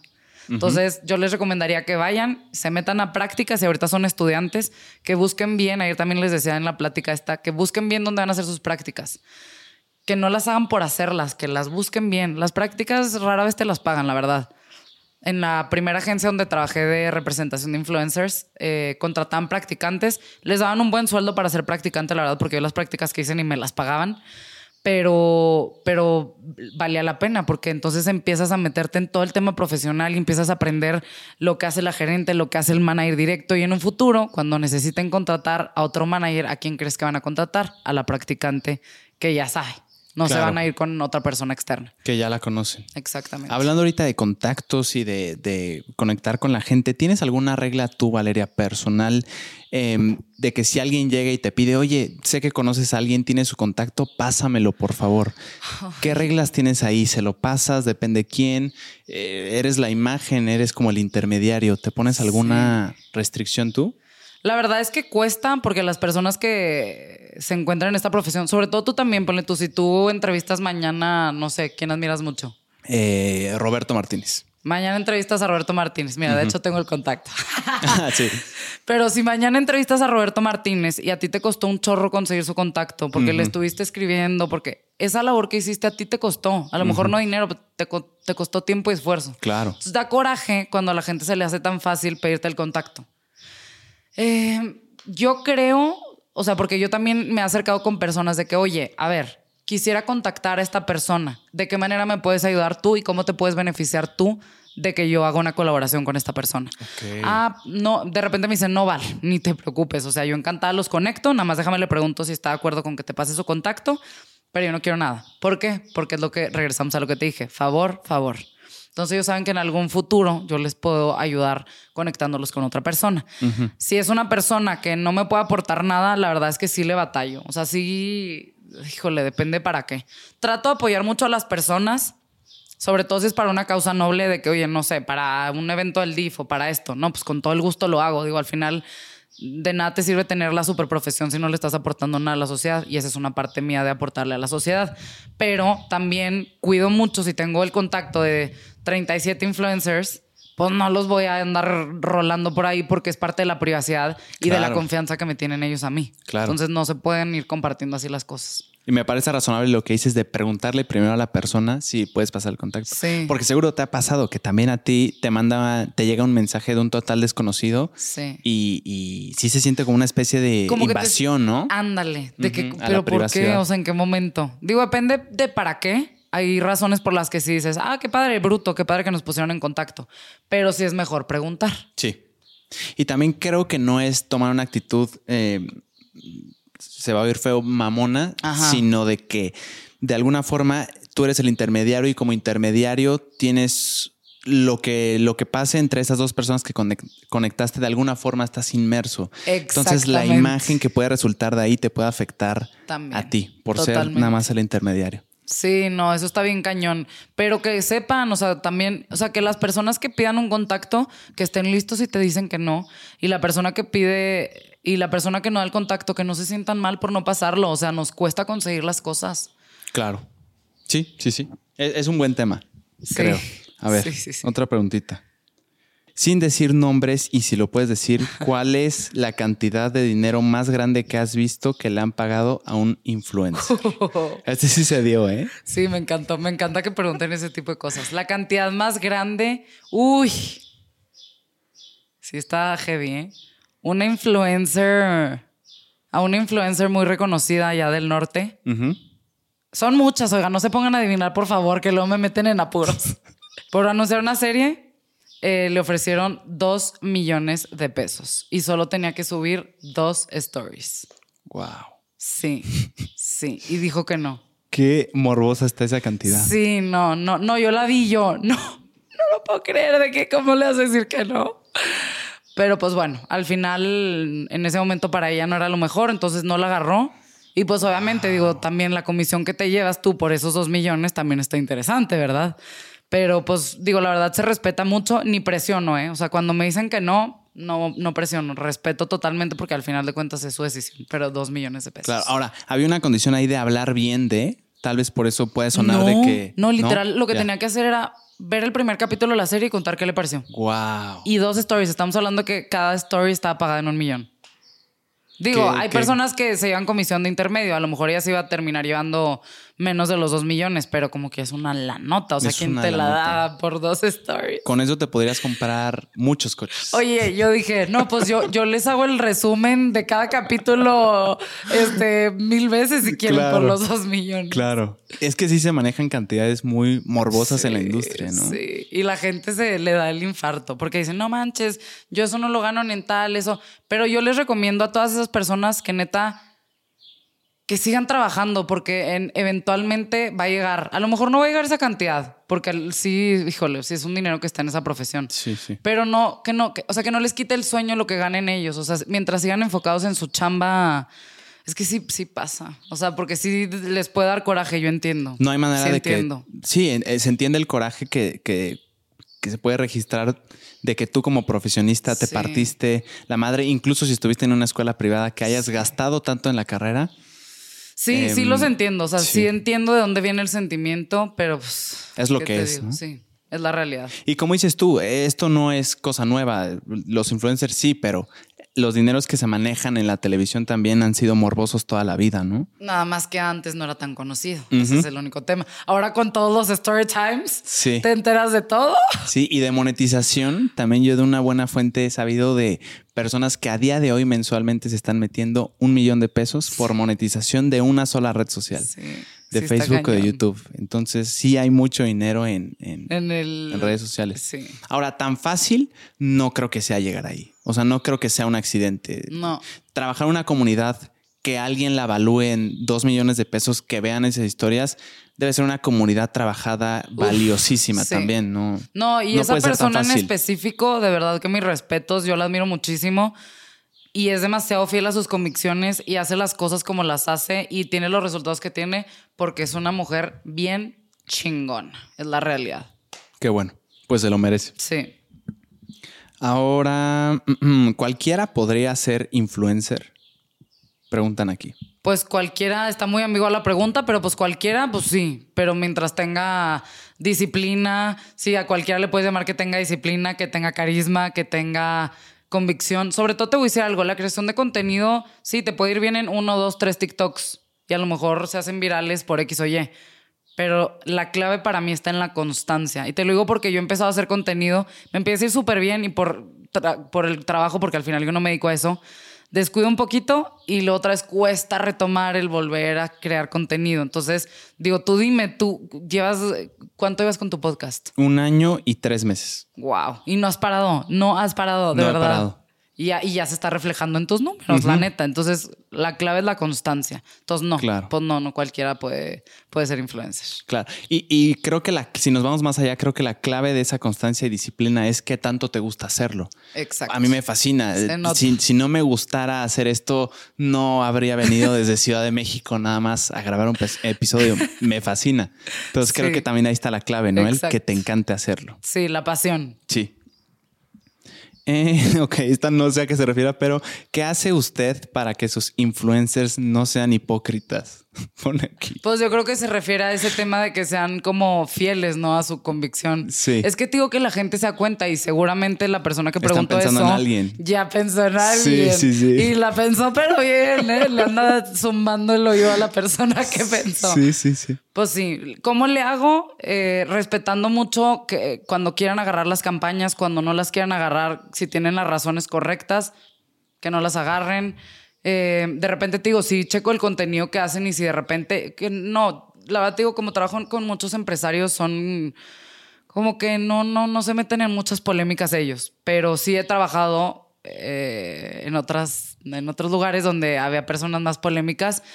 Y híjole, o sea, me llegó, a, me, me llegó a pasar con una chava que se metió en una polémica bien cañona porque humilló por el peso a otra persona y le dijo cosas y, hicimos juntas para ver cómo le ayudaba, de qué podía decir y esto. Yo, güey, pide una disculpa pide una disculpa pública y sé sincera. That's it. No necesitas un comunicado de 300 hojas y, y, checar cada palabra. Grábate y di, así como fui lo suficientemente valiente para decirle eso a esa persona y hacerla sentir mal y que tenga un trauma a lo mejor de por vida, soy lo suficientemente valiente para aceptar que lo dije y que la regué. Y eso es demasiado valioso para la audiencia. Demasiado. Más allá que un comunicado, porque tú has visto ahí los artistas que mandan el comunicado. Da la cara da la cara. Ahora, ¿qué tanto afecta negativamente un escándalo a un influencer en cuanto a sus ingresos financieros? ¿Es una realidad, no tanto? Depende, yo creo que del escándalo, porque ha habido artistas que se meten en escándalos, sobre todo tipo Kim, Kim, Kardashian se metió en un escándalo que a lo mejor y fue creado, si quieres. Un escándalo que tuvo de un video que sacaron de ella. Claro.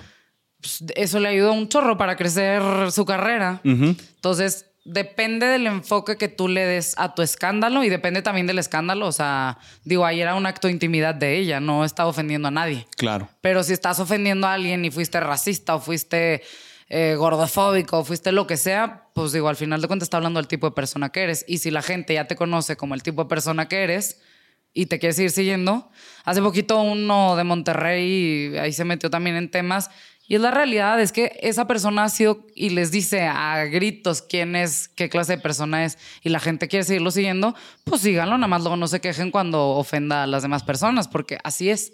Y entonces me encanta porque acabo de ver una entrevista de Javier, Javier Ibarreche. Sí, con Jordi la viste. Sí, Buenísima. que dice que la gente le dice, hicimos famoso a la persona correcta hagan famosos a las personas correctas. Ahorita te decía, ¿quién hace conocida a la persona? Pues nosotros. Claro. Entonces luego no se vayan y se quejen de que hizo tal y cual cosa, porque ustedes lo siguen. Ustedes le están diciendo, lo que haces está fregón. Vamos a seguir este, creciendo tu, tu audiencia. Pero bueno, ¿qué tan difícil? Sí se puede, pero te digo, depende del escándalo. Claro, y también me imagino que si hay una actitud, como dices tú, de que se afectó a una tercera persona en temas racistas o lo que quieras que sea fóbico al final, las marcas probablemente van a huir espantadas de, ello. No se quieren relacionar con, con una imagen así, ¿no? Y mira, justamente también no tiene que ser escándalo, pero puede ser una noticia o un comunicado que ellos sacaron, tipo, Carla Sousa platicó hace poquito con Roberto Martínez de cuando ella habló de lo que había sufrido y tal y tal y tal, y, dijo que muchas marcas se le fueron también por eso. Porque al final de cuentas las marcas no quieren gente que sea tan, pues tan ruidosa, o sea, tan que vaya a decir las cosas netas, porque no les conviene a veces. Entonces, ¿qué hacen? Se van, eh, bueno, ciertas marcas, ciertas marcas al contrario, o sea, digo, Nike eh, valora mucho a las mujeres feministas que dicen las cosas como son, las empodera, etcétera, les echa porras. Pero hay marcas que dicen, no, pues mejor yo, ¿no? Mejor me, voy, me retiro del patrocinio que tenía con ella. Ahora, también las marcas son una imagen en sí, ¿no? También las marcas pueden eh, tener escándalos ellas propiamente. Sí, de hecho, cuando empecé a hacer contenido, lo que yo hacía era que platicaba justo eso, escándalos de HM, H&M tuvo una campaña en la que puso a niños, eh, a niños de color, eh, como con, con, con playeras de simios y changos y esto y el otro. Entonces la gente dijo, a ver, ¿y por qué no pusiste a niños blancos? O sea, ¿cuál es la diferencia? Porque no entiendo. Entonces se le echaron encima a H&M. Sí, sigue. O sea, siguió. Pero sí se meten en escándalos bien grandes. O sea, la costeña, por decir tuvo un escándalo de un, empleado que se puso a hacerle pipí a las latas y entonces tuvieron que detener la producción y entonces ya no sabías si tu lata, imagínate que te tocó la lata con pipí ahí del, del, jovenazo. Entonces, pues las marcas también se meten en escándalos y, y, y o lo ves como una oportunidad para salir o lo ves como una oportunidad de, pues ya, ahí quedó mi marca. Pero, por ejemplo, esa de la pipí, ¿cómo sales de eso, Valeria? ¿Cómo, ¿Cómo puedes darle la vuelta y hacerlo beneficioso, si así lo quieres ver? Batallaron en la costeña, pero lanzaban comunicados, les enseñaban cómo era ahora el proceso de Ah. enlatado en su fábrica, cómo habían tirado toda la producción, que se había hecho con esa eh, producción exacta. Obviamente corrieron al empleado. O sea, como que te van metiendo en, en un storytelling de cómo se resuelve, cómo lo resolvimos como marca. En vez de esconder de que, que- ¿qué pasó? Ah, no, pues este, mm, no se preocupen, todo bien. Mejor enséñales qué pasa. Por eso te decía, con esta chava yo le decía, pues a la cara. ¿Qué te cuesta pedir disculpas? ¿Qué tan complicado es? No entiendo. Ahora, el beneficio de escándalos así como el de la costeña, supongo que son los ojos, ¿no? Un escándalo suele ser mediático y mediático significa ojos que están volteando a ver tu, tu marca. Sí, exactamente. Ahí está el beneficio. Sí. Ok. Y Por- ya tú como le das la vuelta es tu, tu mérito. Sí, por eso es bien importante que tengan buenos PRs, que tengan las marcas buenas personas. Yo con el pelo así. Que tengan buenas personas que estén, o sea, que, que sí sepan. Porque hay muchas marcas que se han ido para abajo porque la persona que se tenía que hacer cargo de el comunicado lo hizo mal y entonces todavía enterró más a la marca porque no, no le dio un buen twist. Entonces sí es bien importante como influencer y como marca que tengas una persona que, que sepa bien hacia dónde enfocar ese escándalo. Muy bien.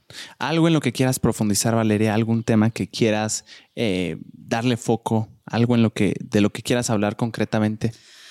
Pues mira, ya si tuviera yo que dejar un mensaje, le hablaría primero a las marcas. Si van a trabajar con influencers, que no se sientan, que no se sientan, eh, ¿cómo se dice? Como que chiquitos, o sea, que, que no les dé como... Intimidados. Intimidados, esa es la palabra. Que no se sientan intimidados por trabajar con un influencer. Ustedes tienen tanto valor como ellos por trabajar, por, porque ustedes al final van a pagar. Entonces, que no tengan miedo a exigir un cierto tipo de contenido y una calidad de contenido, porque luego también pides contenido y dices, oye, te estoy pagando 100 mil pesos y me mandas un video grabado en el aeropuerto porque así te dio el tiempo. Se me hace súper injusto porque Claro. hay veces en las que las marcas tienen solamente 100 mil pesos y te están haciendo un mega esfuerzo y están destinando un dinero que a lo mejor no tenían para ti, que lo valoren los influencers. Y que las marcas, digo, no tengan miedo a exigir resultados, que no tengan miedo a exigir contratos, que no tengan miedo a negociar, eh, que crean en los microinfluencers, por favor. O sea, se viene una ola de microinfluencers bien importante y, y te digo, son súper de nicho los microinfluencers en la mayoría y vale la pena ponerles el ojo. Si ¿A quieren- qué se le considera micro, microinfluencer? yo los empiezo a considerar yo, yo, yo, Valeria, a partir de los 6 mil. Las marcas en general los consideran a partir de los 10 mil, pero a mí a partir de los 6 me he dado cuenta que tienen resultados. En Insta o en donde sea, dices. Sí, bueno, no, en TikTok no.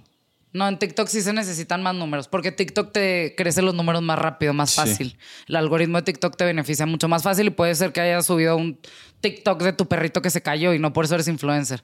Porque eso me pasa, me escriben personas de que, oye, es que tengo, no sé, 100 mil followers en TikTok, pero no es lo mismo que tengas 100 mil followers en TikTok a que los tengas en Instagram. Claro. En este momento de la vida no es lo mismo. Entonces, si quieren ser influencers reales, pues échenle ganas al contenido y, y creen contenido que aporte valor. Entonces, marcas. Eh, regresando al tema de los microinfluencers, yo lo he vivido con mi marca personal, cómo veo los resultados y de repente veo que me ven más personas a mí que a un influencer que tenía 200 mil followers, que le pagaron un dineral y lo vieron 200 personas. De verdad, te lo juro, no te miento, JP. O sea, sí los ven muy pocas personas. Ok. Eh, entonces eso. Y luego al, al influencer le diría, échale ganas a tu contenido. O sea, si te están pagando, si ya, si ya tienes los ojos de la gente puestos en ti, no, no les des porquería de contenido. Luego hay unos que nada más quieren chisme, chisme, chisme, chisme. Pues está padre, a todos nos gusta de repente, ¿no? Es sabrosito, una tacita de café y chismecito. claro, pero aporta valor. O sea, también no se clave nada más en eso. O bueno, si quieres y lo puedes monetizar, pues brutal. Pero creo que sí es importante que sepas que te están viendo, como dicen algunos creadores de contenido. Yo no firmé en ningún lado para ser ejemplo, totalmente. Nada más pues digo, si ya tienes los ojos y puedes aparte aportar un poquito de valor, pues eh, cuenta el chisme, pero aporta valor. Claro. Y si la marca te está pagando, sé consciente del valor que ellos te están dando a ti.